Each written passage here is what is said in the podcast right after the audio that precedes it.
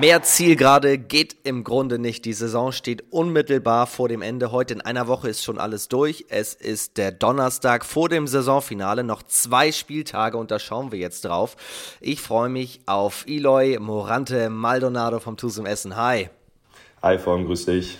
Wie geht es dir vor dem Saisonende? Bist du, bist du schon urlaubsreif? ja, urlaubsreif auf jeden Fall schon. Ähm, die Saison war lang oder ist lang. Ähm, ich glaube, das merkt man gerade bei allen Spielern, Spielern dass äh, diese zwei Spiele durch Zaporozhye ein bisschen auf die Knochen gehen, aber nichtsdestotrotz haben wir jetzt noch drei Spiele heute mit eingeschlossen. Ähm, deswegen, die wollen wir noch gut zu Ende bringen und dann in den wohlverdienten Urlaub gehen. Genau, wir nehmen auf vor eurem Nachholspiel gegen die Wölfe Würzburg, das am Dienstag stattfand, müssen wir ja sagen, wenn wir heute am Donnerstag rauskommen. Trotzdem können wir ja schon ein bisschen auf eure Saison natürlich zurückblicken, unabhängig von dem Würzburg-Spiel und was jetzt noch kommt. Zuletzt war mein Eindruck, habt ihr euch richtig gut verkauft, kann man das so sagen? Äh, wenn man jetzt das Dortmund-Spiel natürlich ausklammert, äh, auf jeden Fall. Äh, hatten da ja eine, drei, drei Siege in Folge, auch mal wieder mit einem Auswärtssieg. Das war ja bei uns diese Saison so ein bisschen problematisch. Ich glaube, vor äh, Hagen war das das Spiel. Äh, hatten wir, glaube ich, wenn man jetzt Zaporozhye auch ausklammert, äh, das letzte Mal im Dezember gegen äh, Hüttenberg oder in Hüttenberg gewonnen. Äh, deswegen hatten wir da ganz guten Lauf. Ähm, ja, wie gesagt, das Spiel in Dormagen war, glaube ich, sehr nüchtern für, für alle. Äh, waren da jetzt äh, nicht, nicht mit dem Kopf nicht gerade nicht da. Und die Dormager, muss man den auch lassen, äh, hatten dann den Tag echt einen äh, Bombentag, sind direkt von Anfang an, äh, haben uns so ein bisschen überlaufen. Äh, um den Rückstand sind wir die ganze Zeit hinterhergelaufen und sogar noch, die konnten das sogar ausbauen. Und deswegen waren die fünf Tore, die es am Ende waren, dann auch sogar gnädig für uns. Kurz nach der Halbzeit erst elf Tore, glaube ich, geworfen. Genau, ja wir haben das, das Spiel zusammengefasst fürs zweite HBL Highlight Magazin. Und da habe ich gesagt, wo könnte der Tusem stehen, auch ein bisschen provokant natürlich formuliert, wenn sie nicht nur die zweitbeste Abwehr der Liga hätten, sondern auch vorne Tore werfen würden, weil ich glaube, nur äh, Rostock hat noch weniger Tore geworfen als ihr. Wie ist dieses, dieses Missverhältnis zu beschreiben? Ja, das äh, habe ich mich auch schon gefragt oder wenn ich irgendwie mit Kollegen oder anderen Mannschaftskameraden darüber spreche, frage ich mich das auch immer. Ähm, klar, man kann dann immer äh, sagen, okay, äh, Lukas Dietrich spielt diese Saison eine überragende, überragende äh, Serie, also hat uns auch in vielen Spielen auch das Tor vernagelt. Das hat dann auch immer so ein bisschen so den Anschein, dass die Abwehr dann so gut steht. Nichtsdestotrotz äh, sind wir auch durch durch Michael Seidel äh, auch noch mal ein bisschen kompakter geworden oder noch stabiler. Der hat das, das Zepter in der Abwehr noch mal äh, an sich gerissen. Und warum es im, im Angriff nicht, nicht, nicht läuft oder da jetzt nicht so ein bisschen stocken ist, ich glaube, letzte Saison hatten wir einen besseren Angriff, einen deutlich besseren Angriff. Das, das kann ich dir auch ehrlich gesagt gar nicht so, so erklären.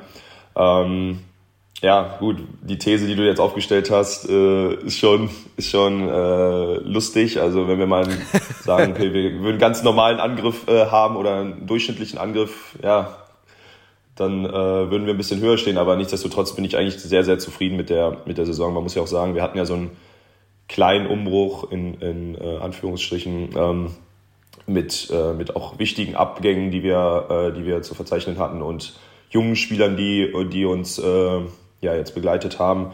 Und aufgrund dessen, da wo wir gerade stehen, äh, bin, ich, bin ich eigentlich sehr zufrieden mit der Saison äh, vom Team. Also da kann man auch gar nichts sagen. Jetzt muss man auch sagen, neuer Trainer. Hegert ist auch als ist auch sein erstes Jahr in der, in der Saison als hauptamtlicher Trainer. Von daher kann man sagen, okay, es ist noch ausbaufähig im Angriff, aber nichtsdestotrotz äh, bin ich eigentlich zufrieden mit der Saison, genau klingt tatsächlich auch böser, als es gemeint war, sondern es fällt eben nur auf. Wahrscheinlich ist es jetzt am Donnerstag auch schon wieder ein bisschen entspannter. Wenn ihr ein paar Tore mehr noch gegen Würzburg geworfen habt, dann, dann rutscht ihr da schon wieder ein bisschen runter. Das ist jetzt alles in der Theorie. Das war nur am Stand, äh, am Montag der Stand, logischerweise. Und das führt eben dazu, dass im Schnitt relativ wenig Tore bei euch fallen, mhm. weil ihr natürlich auch ein körperlich präsentes Spiel habt. Kann man das so formulieren? Ja, körperlich präsent und äh, unser Spiel ist ja auf, aufs 1 gegen 1 gemünzt und sowas und das geht halt auch an die Kräfte. Und jetzt gerade zum Stand jetzt in der Saison oder auch zwischendurch hatten wir halt auch ein bisschen Verletzungssorgen und äh, Krankheitssorgen und da ist der Kader dann halt eigentlich nicht breit genug aufgestellt und da, dadurch äh, müssen wir halt auch ein bisschen haushalten mit den, mit den Kräften und haben dann eher gesagt, okay, wir legen den Fokus auf die, auf die Abwehr und äh, wollen da in unserem System äh, eine gute Abwehr stellen und dann leidet vielleicht darunter äh, das, das Tempospiel, was uns eigentlich auch immer so, so stark gemacht hat, äh, wodurch wir immer einfache Tore machen konnten. Ähm, genau. Du hast die letzte Saison schon angesprochen. Mit welcher Zielsetzung wart ihr in diese gegangen, in die jetzt?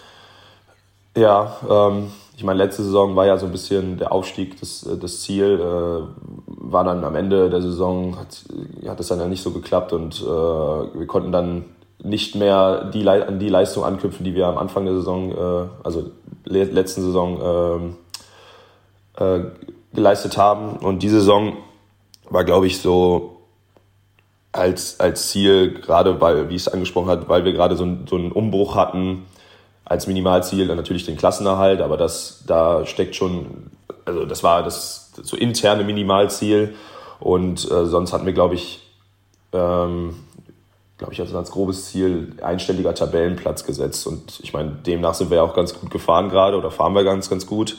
Und wir setzen uns halt auch monatlich immer Ziele, die wir, die wir erreichen wollen. Und von daher ähm, gucken wir da auch immer von Monat zu Monat. Also wir haben jetzt kein Gesamtziel uns gestellt, sondern einfach gesagt, okay, Step by Step, äh, die Entwicklung steht im Vordergrund, gerade weil wir so, so ein junges Team sind. Ähm, genau. Was war das Ziel für den Monat Mai? Für den Monat Mai, äh, ich glaube, da hatten wir, wir, wir setzen das immer an Punkten fest. Ähm, ich glaube, wie viele Spiele hatten wir jetzt? Äh, sechs?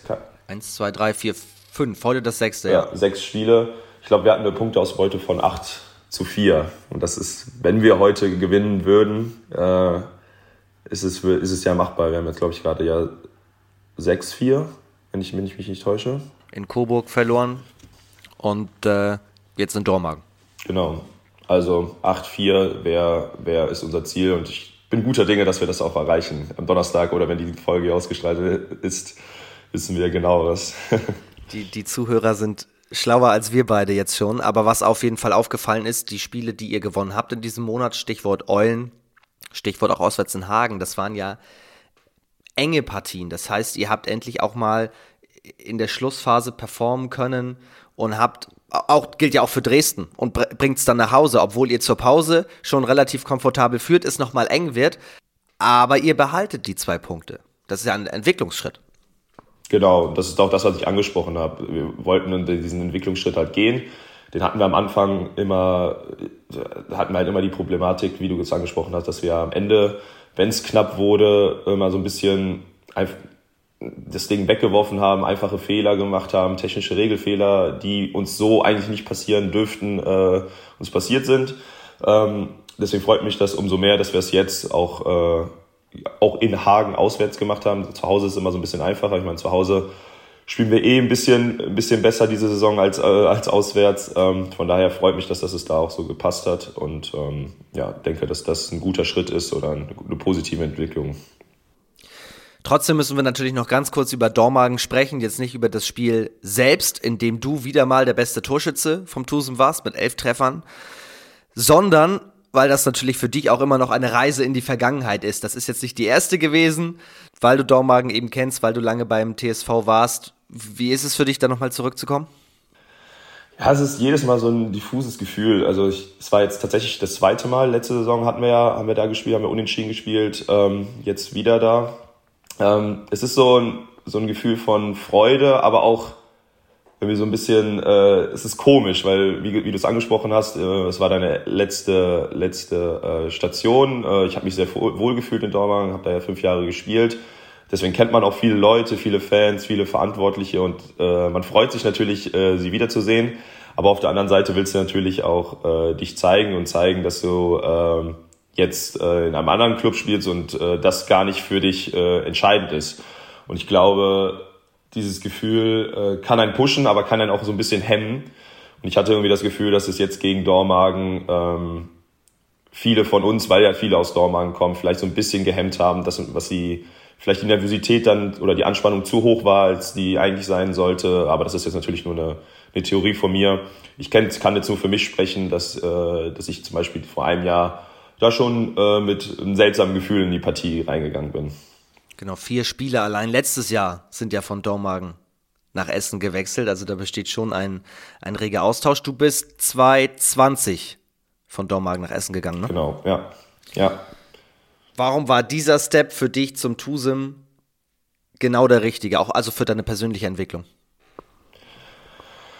Einmalig, äh, einmal, weil äh, ich wusste, dass Jamal da Trainer wird. Ich äh, kannte die Arbeit von Jamal schon im, über die Landesauswahl. Also er war in Dormagen zwar nicht mein Trainer, aber dadurch, dass er ja der Jugendkoordinator in Dormagen war, ähm, hat man sich immer wieder getroffen und so. Und dann kam man auch ins Gespräch und ähm, als dann klar war, dass er dann auch äh, Trainer beim TUSEM wird und mich gefragt hat, äh, was so meine, meine nächsten Stationen oder meine nächsten Ziele sein werden, äh, hat sich das für mich eigentlich ganz gut an, äh, angehört. Einerseits auch, weil es hier noch in der Nähe ist. Ich, äh, ich muss auch gucken, wie es, es mit dem Studium läuft, ob ich das hier beende. Und ähm, ja, von daher hat das halt alles gut gepasst, ne? mit, der, mit dem glücklichen äh, Aufstieg, sage ich jetzt einfach mal, über, über die Corona-Zeit. Das war ja auch nicht äh, hundertprozentig abzusehen, dass ich dann erste Liga spielen durfte ähm, und mich da auch äh, weiterentwickeln konnte und dann auch in der, auch wenn wir abgestiegen sind, auch in der zweiten Liga da zu so einer Führungsrolle äh, mich entwickelt habe, war das für mich persönlich eine, eine sehr gute Zeit, äh, handballerisch, aber auch äh, von, von den Menschen, die ich da kennengelernt habe, von dem Team und dem Umfeld äh, sehr prägend und ich bin auch dem, dem Tusem sehr dankbar, äh, wie ich mich dort äh, entwickelt habe und was ich da für eine tolle Zeit hatte. Ich habe nämlich einen Satz von dir gelesen aus der Zeit damals, dass gar nicht dieser Schritt als, als Sprungbrett gedacht war, sondern du dich erstmal beweisen wolltest. Das war dahingehend die, die schwerste Herausforderung für dich persönlich? Ja, schon. Also ich, ich bin jetzt nicht zum TUSEM gegangen, um zu sagen, okay, ich möchte, ich nutze das hier nur darum, um mich für bessere Stationen zu, zu ähm, anzubieten, sondern wirklich auch in diesen, auf diesem höheren Niveau, das, was, äh, was der Tusem spielt, äh, mich auch beweisen zu können und auch einzubringen. Also ich wollte mir selber auch mal eine neue Herausforderung äh, suchen, weil ich äh, ja, äh, den TSV auch schon länger kannte und äh, dort ja auch die ganzen Jugendstationen bis zur ersten Herren, den Ausstieg und so miterlebt habe. Und deswegen wollte ich die neue Herausforderung auch für mich selber mal nutzen und auch so ein Vereinswechseln äh, auch für mich ähm, ja, äh, wahr machen oder für mich äh, wie du es gesagt hast, äh, ich wollte mich da dort beweisen. Neues Umfeld, klar, wir haben es auch angesprochen, Bundesliga, Abstieg, zweite Liga, du hast relativ viel in der kurzen Zeit schon, schon mitgemacht. Wie wird der Tusum gerade von außen aus deiner Sicht betrachtet? Bekommt ihr genug Credits? Weil natürlich klar, auf dem Papier muss der Tusum gefühlt, da er vor kurzem noch Bundesliga gespielt hat, da oben wieder mit dabei sein. Aber du hast den Umbruch angesprochen, viele junge Leute. Ja. Wenn man es realistisch betrachtet, ist ein einstelliger Tabellenplatz doch genau das, was, was drin ist. Genau, das sehe ich auch so. Also ich glaube, der Aufstieg damals war, war nicht, ich sage es jetzt kein Zufallsprodukt, die, die Jungs haben sich das schon äh, erarbeitet und auch wirklich äh, verdient, also von der, von der Leistung her. Aber ich glaube, aufgrund der, der finanziellen Situation und des Etats äh, kann man äh, oder hat man gesehen, dass das für die erste Liga oder für den Klassenhalt es noch ein bisschen was gebraucht hat. Ich, ich will den Tusen auch gar nicht abschlagen, dass es vielleicht nicht in den nächsten Jahren äh, klappen könnte. Aber jetzt aufgrund auch des Umbruches und äh, der ganzen, äh, ganzen Jugendspielern, die jetzt gerade dabei sind, braucht es auch wieder ein paar Jahre, genau wie es davor ge, äh, gebraucht hat. Wenn man überlegt, ich glaube, der Tucson hat irgendwie 2015 oder 16 oder irgendwann diese Jahre ja auch, äh, haben die auch um den Klassenhalt in der zweiten Liga ge gekämpft. Ich glaube, gegen Saarlouis war das das letzte Spiel. Ähm, und wenn man dann die Entwicklung ein paar Jahre später sieht, ich glaube, das war 2017, drei Jahre später sieht, dann den Aufstieg zu schaffen, dann sieht man, was man mit einer, mit einer Jugendarbeit äh, alles so, so leisten kann.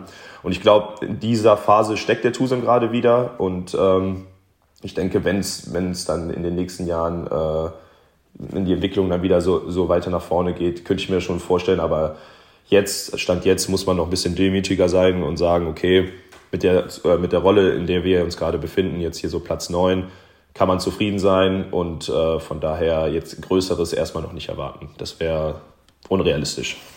Letztes Jahr hast du nach eigener Aussage schon überlegt, was kann ich als nächstes machen?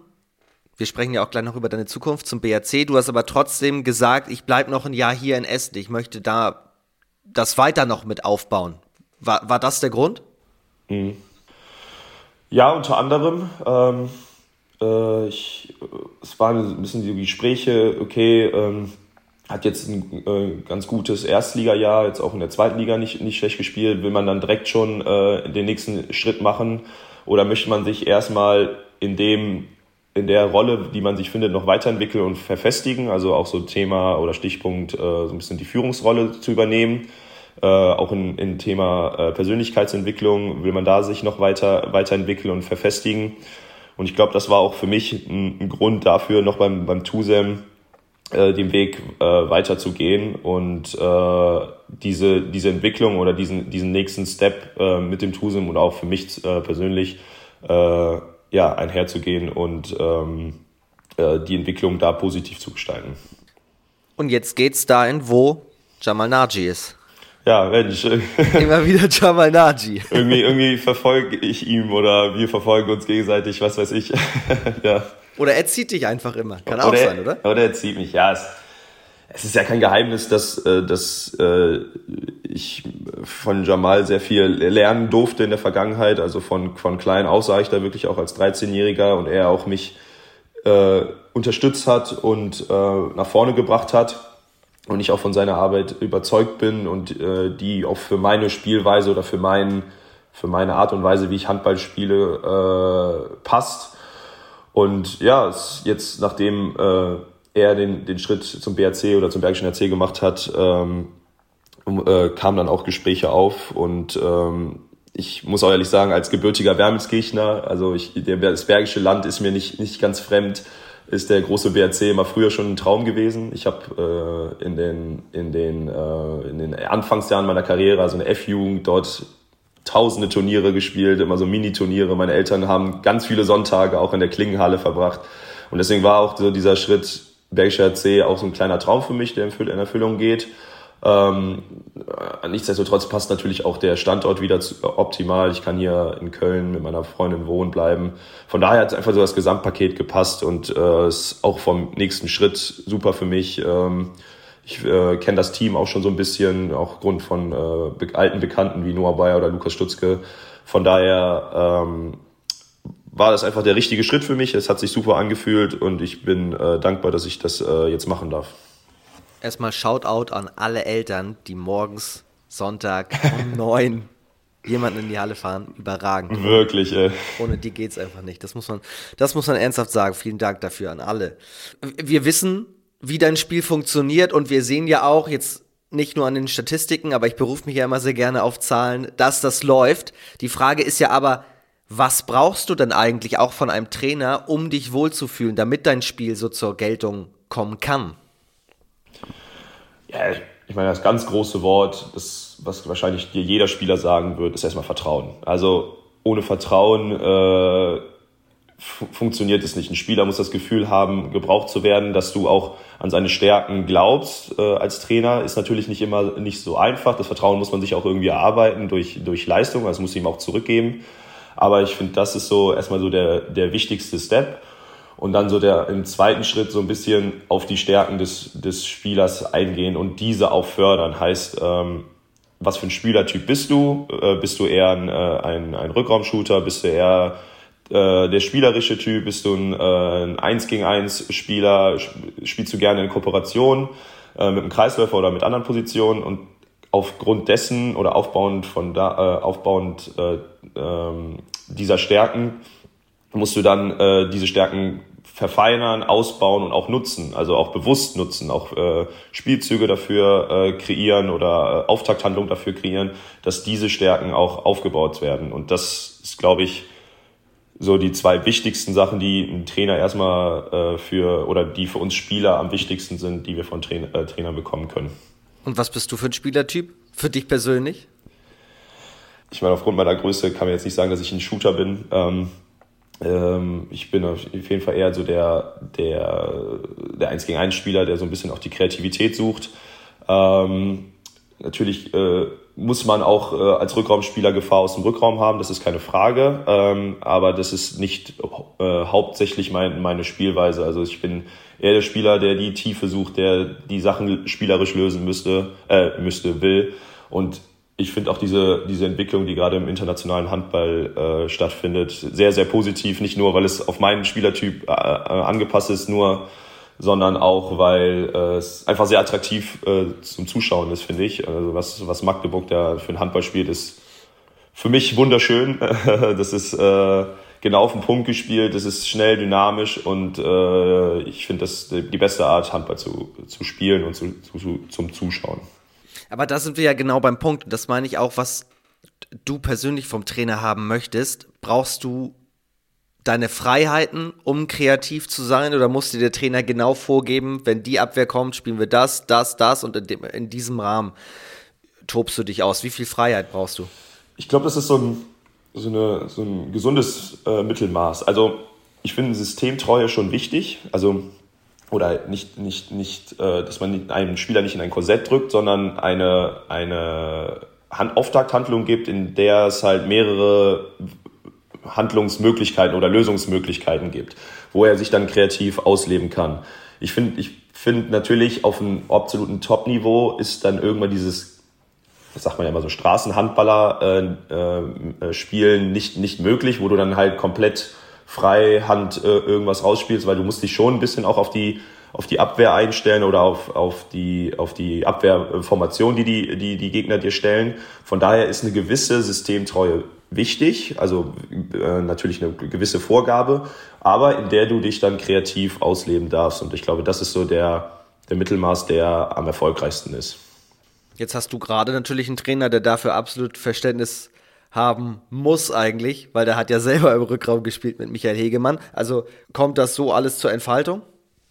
Ähm, ich glaube, Hege ist ein, ein, Trainer, der sehr, sehr auf Systemtreue setzt. Also ähm, gerade in der Abwehr, da, da gibt es bei uns klare Abläufe und klare, äh, ähm, klare Vorgaben, wie wir, wie wir in welchen Situationen zu verteidigen haben. Ähm, ich glaube, es hat ein bisschen gedauert, äh, dass der, dass er die Spielweise von mir oder auch jetzt, wenn man Justin Müller, die auch sehr ähnlich ist, äh, in dem Sinne so annimmt. Ähm, aber ich finde jetzt über, die, über den Zeitlau äh, Zeitraum kam auch mehr das Vertrauen wieder, worüber, worüber wir gesprochen haben. Und äh, dass er halt gesehen hat, okay, sobald wir uns in, dieser, in dieses System, was er uns vorgibt, äh, befinden, dürfen wir uns auch komplett frei ausleben. Also finde ich schon, dass es jetzt eine, eine ganz gute äh, Entwicklung genommen hat. Was ja auch logisch ist, ne? wenn du als, als Coach die Chefrolle übernimmst. Ich meine, er war ja schon länger da, aber dann sozusagen in der Verantwortung bist. Ihr müsst euch an ihn gewöhnen und umgekehrt. Ja, genau so ist es, ja. Der Tusem, den haben wir jetzt ausführlich besprochen, wird für euch hoffentlich auf einem einstelligen Tabellenplatz einlaufen. Das ist für euch natürlich noch spannend. Es ist oben noch ziemlich spannend, aber ansonsten ist gerade schon ziemlich viel entschieden. Wir können dem HBW Balingen schon mal zum Aufstieg gratulieren wir haben es Woche für Woche hier angesprochen, du wirst es wahrscheinlich bestätigen, hochverdient, weil eben von Beginn an bis zum Ende komplett souverän. Ja, 100 Prozent. Also Barling hat es in der Saison, in der Saison äh, sehr, sehr, sehr äh, souverän gemacht und von vorne bis hinten sich fast nichts genommen. Also den kann man da wirklich nur beglückwünschen für diesen verdienten Aufstieg und äh, hoffen, dass sie auch in der ersten Liga jetzt in, sich auch weiter verfestigen. Wie schwer ist es eigentlich in der zweiten Liga wieder zu performen, wenn du aus der ersten absteigst? Boah, ich durfte es ja mitmachen. Ähm, das ist schon gar nicht so einfach, weil du hast eine komplett andere Rolle. Zum Beispiel jetzt, als Tusim aufgestiegen ist, hatte die jetzt nicht jeder auf dem, auf Zettel, dass man sagt, okay, das sind klare Aufsteiger. Aber sobald du halt in der ersten Liga gespielt hast und runterkommst, spielst du oder musst du mit einem ganz anderen Druck äh, äh, mit rechnen, weil jeder weiß, okay, du, du, du willst wieder aufsteigen, die haben es ja auch klar formuliert und dementsprechend musst du auch liefern. Und von daher hast du nicht mehr diese Underdog-Rolle, sondern bist in dieser Bringschuld und in dieser, in dieser, ähm, in dieser Rolle, dass du auf jeden Fall gewinnen musst. Und ich finde das bewundernswert, dass sie das dann auch wirklich direkt geschafft haben. Ähm, deswegen, wie gesagt, kann man denen nur beglückwünschen dafür, dass sie, dass sie das geschafft haben.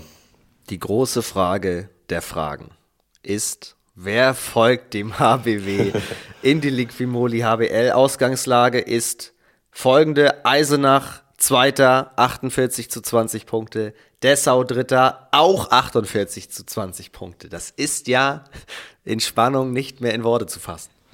Und die spielen auch alle gegen, gegeneinander da oben. Was, oder was sind die letzten Spiele? Hast du die gerade auch auf dem Schirm? Die, die haben alle gegeneinander schon gespielt, genau. Dessau hat, okay. hat gegen Eisenach gewonnen, ganz knapp mit einem Tor. Aber Eisenach hat das deutlich bessere Torverhältnis, plus 121. Dessau hat plus 79. Mhm.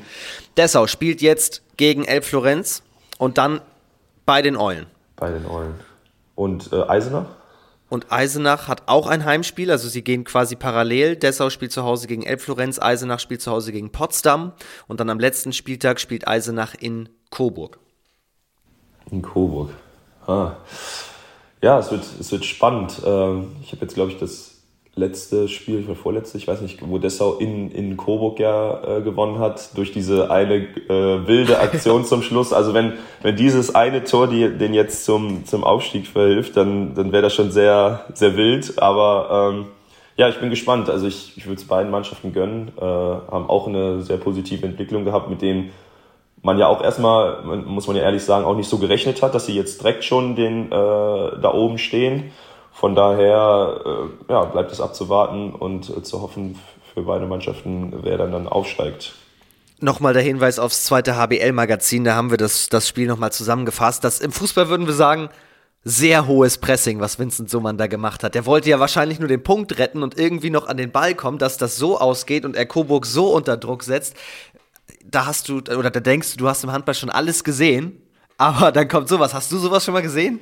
Ehrlich gesagt nicht, ne. Also ich weiß nicht, was, was da los war, aber es war auf jeden Fall sehr, sehr wild und sehr, sehr lustig auch anzusehen, wenn man überhaupt nicht äh, mit involviert war. Aber ich glaube, sowohl für die Coburger als auch für die Dessau war das dann sehr, ein sehr emotionales äh, Ende in beide Richtungen. Coburg fünf Sekunden vor dem Ende in Ballbesitz. Dessau bekommt irgendwie noch die Finger an den Ball und Karl Philipp Hake wirft den Ball ins Tor für Dessau. Sensationell. Also das war eine, eine irre Szene für jeden Jahresrückblick. Also, es kann am Ende sogar das Torverhältnis entscheiden. Es ist alles möglich in dieser spannenden Serie. Was ist denn sonst noch, unabhängig jetzt mal von Dessau und von Eisenach, die Geschichte der Saison? Gibt es irgendwas, was dich zum Beispiel total überrascht hat?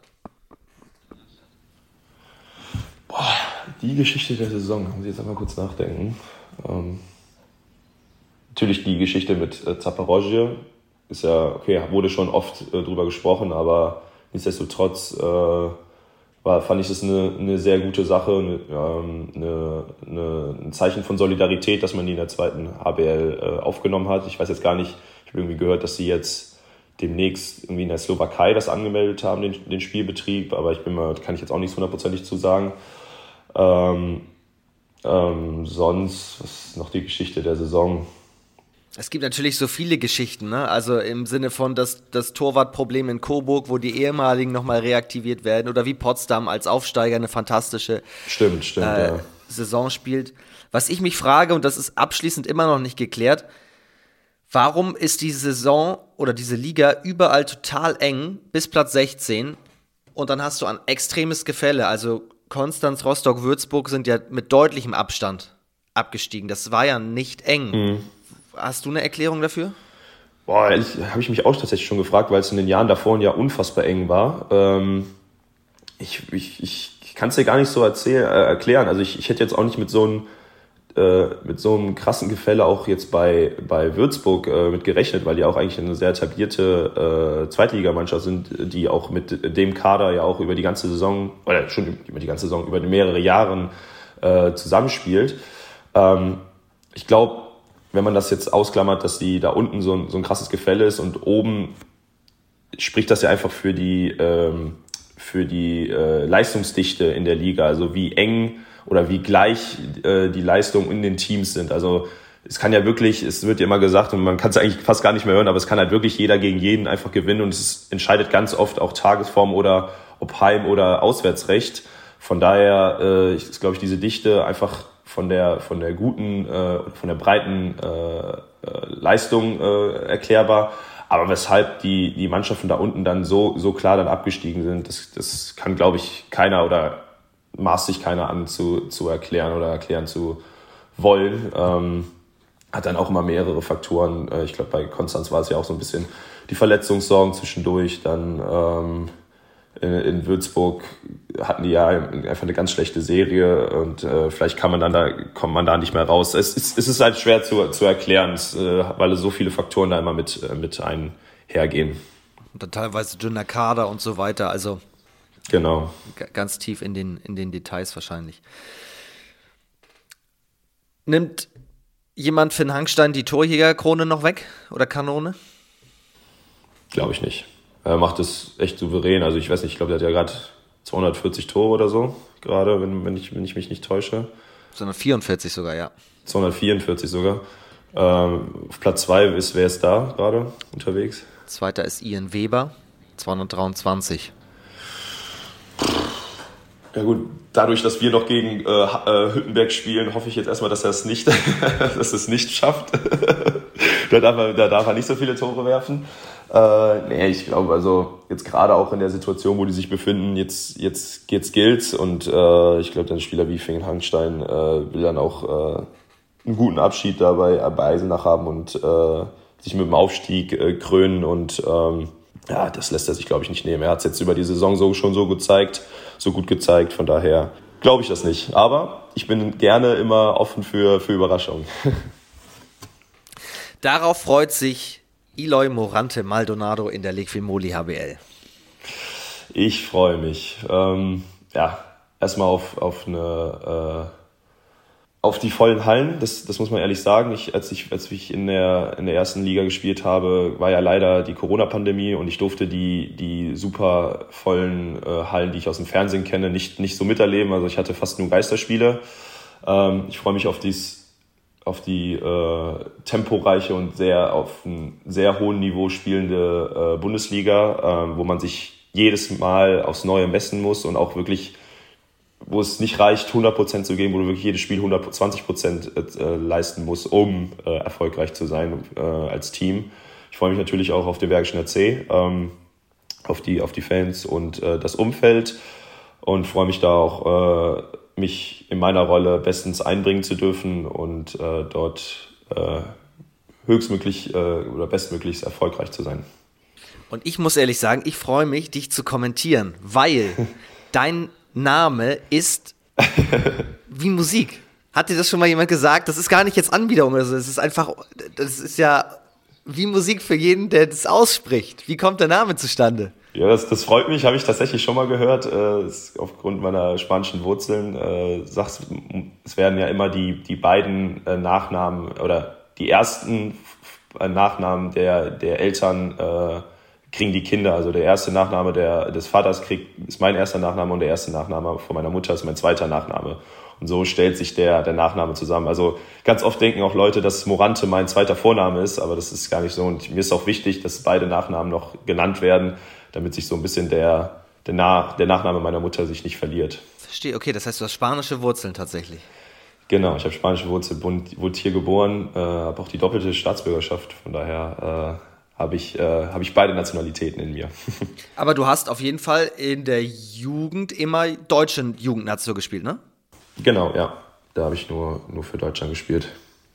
Das heißt, wenn das mal zu, wenn man mal so ein bisschen träumen darf und sagt, du bringst ein bisschen mehr Leistung und Nazio könnte noch mal ein Thema werden, oder, oder beide kämen sogar auf dich zu, müsstest du dann, hättest du dann Bauchschmerzen oder würdest du, die, ist natürlich ein Luxusproblem, ne? sind natürlich zwei sehr gute Nationen. Wenn es dazu kommen sollte, dann äh, denke ich, werde ich auf mein Bauchgefühl hören. Ähm, aber ich ähm, wäre für, für jegliches Angebot dankbar. Also ich, äh, ich fühle mich beiden Nationen hingezogen. Von daher vielleicht ein bisschen mehr zur Deutschen, weil ich auch für die schon gespielt habe. Dann kommen wir jetzt zu den klassischen drei Fragen am Ende dieses Podcasts. Erste Frage. Du bekommst einen Blankocheck von uns und kannst dir jeden internationalen Star, den es gibt oder auch früher mal gab, in deine Mannschaft holen. Mit wem hättest du oder würdest du gerne mal zusammenspielen? Äh, auch noch aktive Spieler? Mhm. Ich war früher tatsächlich ein sehr, sehr großer Fan von Domagoj Duvniak. Äh, gerade auch zu Hamburger Zeiten äh, habe ich ihn sehr bewundert für, für seinen äh, Einsatz, den er auch immer noch an den Tag bringt, auch in seinem, in seinem Alter. Also würde ich da, glaube ich, sagen, ich würde gerne mal mit Domagoj Duvniak zusammenspielen. Das ist natürlich auch ein Schlitzohr, ne? Also. Ja, ein Schlitzohr, ein guter, sehr, sehr guter Verteidiger. Er hat das Handballspielen einfach verstanden, weiß, wie er so sein Team zu pushen hat. Ist, glaube ich, auch so ein emotional Leader auf dem Feld. Und ich glaube, so einen braucht jeder im Team und ich glaube, deswegen würde ich ihn nehmen. Rubrik Zukunft des Handballs. Gibt es eine Regel, die dir missfällt, die du gerne ändern würdest? Oder abseits der Platte etwas, was dem Handball gut tun würde, was unbedingt eingeführt werden muss? Finde gerade die Entwicklung mit, mit der schnellen Mitte eigentlich sehr, sehr positiv. Also die missfällt mir sogar gerade gar nicht. Ähm, vielleicht das eine oder andere Mal nervt mich die Regelung mit, äh, mit den zwei Minuten und sieben Meter von außen. Also wenn die, wenn die Außen reinspringen und da der Kontakt ist. Ähm, ich kann es verstehen, dass äh, oftmals da auch Verletzungen vorgefallen sind und dass man die Spieler damit äh, schützen möchte. Nichtsdestotrotz wissen auch die Außenspieler, dass äh, oft, dass die da äh, einen Strafwurf und, äh, oder einen sieben Meter und äh, zwei Minuten bekommen. Dadurch wird das auch so ein bisschen manchmal missbraucht und das nimmt manchmal eine, eine komische Entwicklung, die, die mich da so auch ein bisschen stört, aber sonst bin ich eigentlich auch gerade sehr zufrieden mit der, mit der Entwicklung des, des Handballs. Letzte Frage, wer muss unbedingt mal ins zweite HBL-Update? Ins zweite HBL, ich glaube, du fährst sehr gut, wenn du mal einen von den Hüterbrüdern nochmal bei dir hast. Also sowohl Patrick als auch Ian. Äh, mit den beiden kann man immer ganz gut quatschen. Ähm, die sind sehr coole Jungs. Also wenn du die dir mal einlädst, äh, kannst, hast, du, hast du sehr viel Spaß und sehr viel äh, Redematerial. Die waren auch schon lange nicht mehr da. Ich glaube, die waren, lass mich lügen, zweite oder dritte Folge, als das früher ganz losging vor drei Jahren. Also schon Ewigkeiten ja. her. Stimmt, ich glaube, da war hast, da habe sogar ich noch in, in Dortmund gespielt. Oder ich bin mir nicht mehr sicher. Kann sein, weiß ich nicht. Oder gerade von, nee, das muss ja Oktober 20 gewesen sein. Da ging das los, mitten in der Corona-Zeit. Ah, okay, gerade nach, dem, okay. nach deinem Wechsel dann. Okay, dann war das danach, okay. Ich bedanke mich bei dir für deine Zeit in dieser schnellen Folge hier kurz vor Saisonende. Wünsche dir viel Erfolg für die letzten zwei Spiele, dann natürlich eine tolle Sommerpause. Genieße es und ruh dich gut aus, damit du die Kräfte gebündelt hast für deinen Start in der stärksten Liga der Welt. Danke dir, Vom. Ich wünsche dir auch, äh, ich bedanke mich auch hier für die Einladung im Podcast, hat Spaß gemacht. Ich wünsche dir natürlich auch äh, eine gute Sommerpause. Dankeschön, ja, ich freue mich auch schon. Also, bald ist es soweit. Aber es gibt noch vorher ein paar Folgen. Das heißt, nächste Woche Donnerstag sind wir wieder am Start und danach gibt es natürlich noch zwei Aufstiegsfolgen. Also, würde mich freuen, wenn ihr nächste Woche wieder einschaltet. Bis dahin, alles Gute, euch eine schöne letzte Saisonwoche und tschüss.